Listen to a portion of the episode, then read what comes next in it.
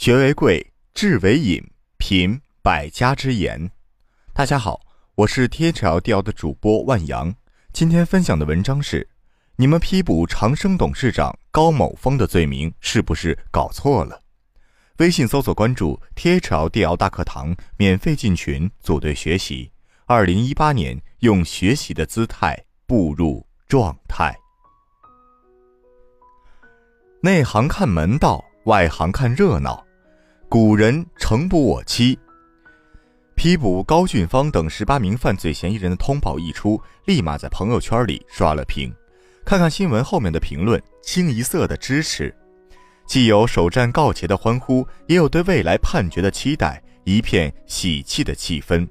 而那些看穿了一切的法律人，有的气炸了肺，有的气大了胸，激愤之情久久。不能平复，因为这个批捕的罪名实在是太轻描淡写了。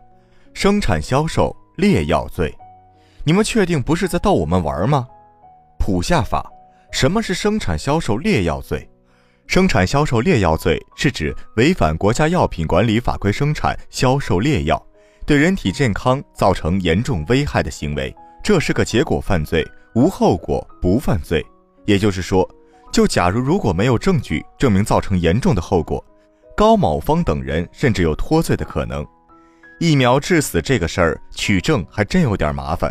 注射疫苗后现在活着的人都没问题，注射疫苗不在的人如果当初没有打官司，估计取证这一块也还是大问题。因为疫苗无效致死，会有人不打官司吗？我告诉你们，不仅是会有人，而且还会有很多人。尤其是很多农村的案例，他们很多都选择了认命。一方面是因为即便有有效的疫苗，也不能做到百分之百防护这个事实；另一方面，很多生活在农村的人们，他们在知识、资金和时间方面都没有维权这个能力。再来看看生产销售劣药罪的量刑：对人体健康造成严重危害的，处三年以上十年以下有期徒刑。后果特别严重，处十年以上有期徒刑或者无期徒刑。那么是什么意思呢？也就是说，这个罪撑死了就是个无期徒刑，就是他们生产的疫苗造成了成千上万的人死亡，你把证据拿得死死的，最后也就是判个无期徒刑，住个十几年出来还可以继续做假药卖假药。而要是拿不出什么特别严重的证据，那么高董事长可能还真要脱罪了。或者撑死，也就是个住个三五年，三五年出来后还是一条好汉。我想你们都看出来了，以这个生产销售劣药罪来对高俊芳们追责，实在是太便宜了。是的，太便宜了，便宜到我差点都要按捺不住自己的阴谋论了。没事儿，我还能忍，坚决不瞎说。如果说现行的刑法没有适合的罪名来追究高俊芳们的刑事责任，那么我坚决不写这样的文章。但是事实是。现行刑法中分明有更合适的罪名躺在那里等高俊芳们已经好久了，这次本该到了他们发光发热的时候，你们却弃之不用了。啥罪名？以危险方法危害公共安全罪。以危险方法危害公共安全罪是指故意以放火、决水、爆炸以及投放危险物质以外的，并与之相当的危险方法，足以危害公共安全的行为。为啥说这个罪名更合适？其一，这个罪名刑期更重，以危险方法危害公共安全尚未造成严重后果的，处三年以上十年以下有期徒刑；造成严重后果的，处十年以上有期徒刑、无期徒刑或者死刑。以这个罪名提起公诉的话，刑期方面更符合人民群众的新时代的期待。其二，该罪属于行为犯，无论是否造成严重后果，只要实施危害公共安全的行为，都能构成该罪。针对疫苗致死很难取证这个现实情况，以一个行为犯的罪名来追责更容易。毕竟有些结果已经再也找不到了。其三，高某峰等人的所作所为更符合以危险方法危害公共安全这个罪名的犯罪构成。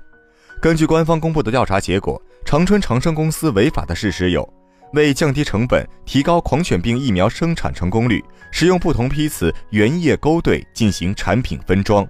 对原液勾兑后进行二次浓缩和纯化处理，个别批次产品使用超过规定有效期的原液生产成品制剂，虚假标注制剂产品生产日期，生产结束后的小鼠攻毒试验改为在原液生产阶段进行。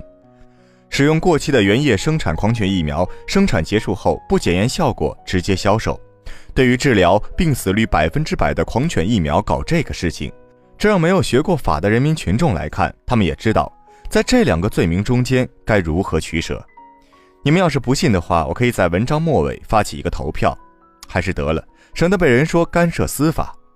再报一个实锤，这个实锤既是长春长生以危险方法危害公共安全的证据，更是给长春的警察叔叔们提供一个侦查的线索。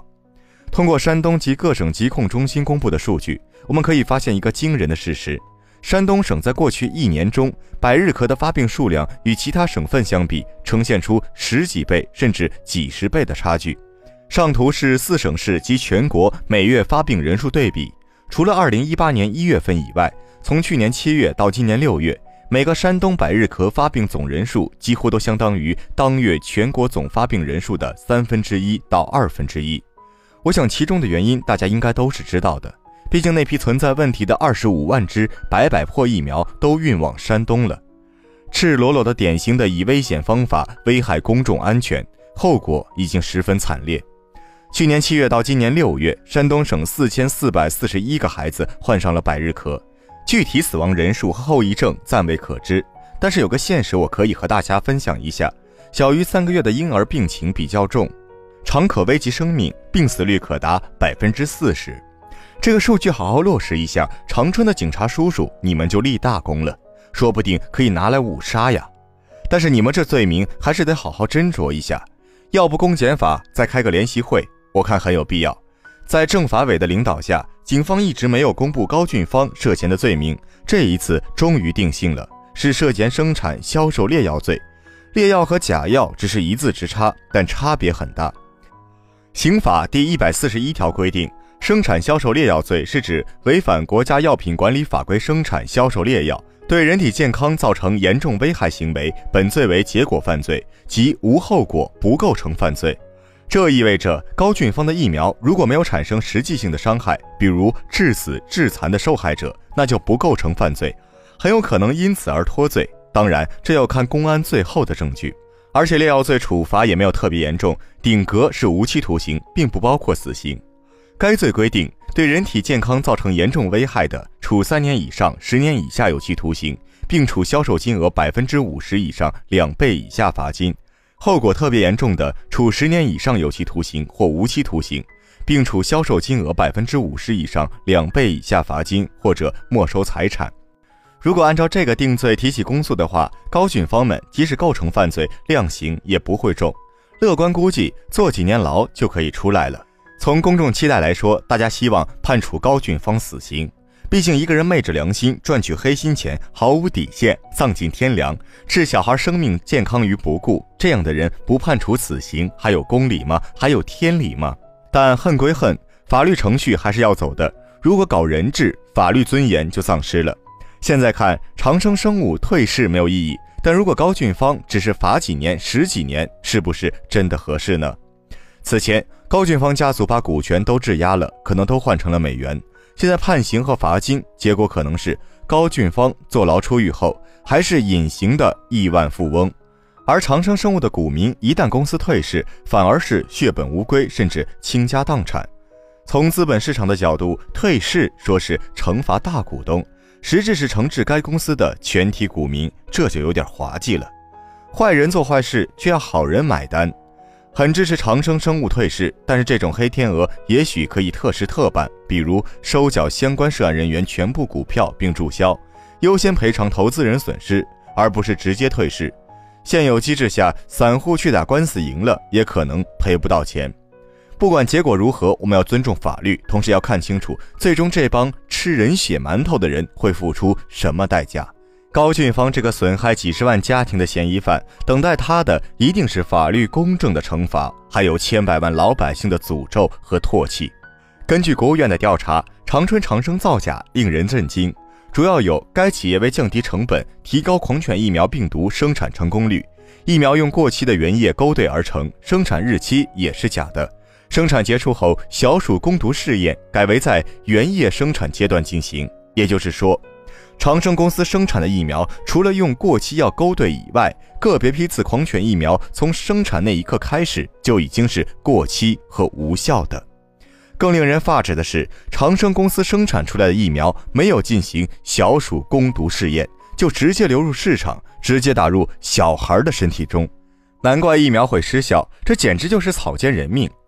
长生毛利率高达百分之九十一，而去年营销费用近六亿，研发费用一点二二亿，而就这样造假，还需要用研发费用吗？搞不好就是虚张声势。难怪疫苗会失效，这简直就是草菅人命。长生毛利率高达百分之九十一，而去年营销费用近六亿，研发费用一点二二亿，而就这样造假，还需要研发费用吗？搞不好就是虚张声势。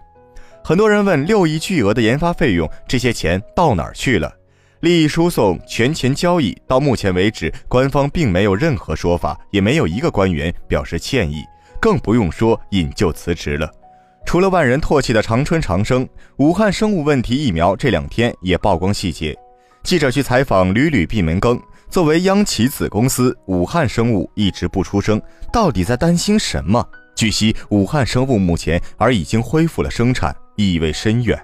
可以说，长生的种种严重行为已经涉及另一种罪名，叫危害公共安全罪。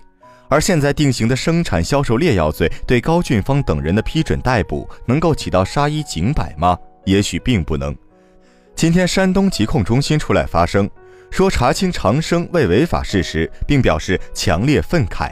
但作为疫苗购入方，没有对疫苗安全性、有效性进行检测职责和能力，一没职责，二没能力，令人震惊。随便一搜，山东疾控实验设备超标，都是几十万、几百万的项目，花了这么多钱采购设备，却对疫苗不检测不负责，有点无言以对。就算他说的对，那这个能力谁有呢？一个权威机构卖东西不看好坏，而且没有检测能力，或许只有一种可能。都说拔出萝卜带出泥。疫苗的悲剧绝不仅仅是长生一家企业的事。高俊芳这些年来一路绿灯，一路高歌，从一个小财务登上身家五十多亿的疫苗女王宝座，确实令人惊叹。我们很愤怒，但我们除了召回公道，更想要的结果是这种事不再发生。不管法律如何认定，希望高俊芳们可以受到严惩，至少消失在疫苗这个行业。否则，如果出来继续兴风作浪、毒害祖国的小花朵，民众真承担不起这种伤害了。善恶终有报，天道好轮回，法网恢恢，疏而不漏。相信犯罪一定会受到公正的严惩。好了，文章听完了，有什么想法记得给我留言，欢迎分享给你的朋友们。我们下次见。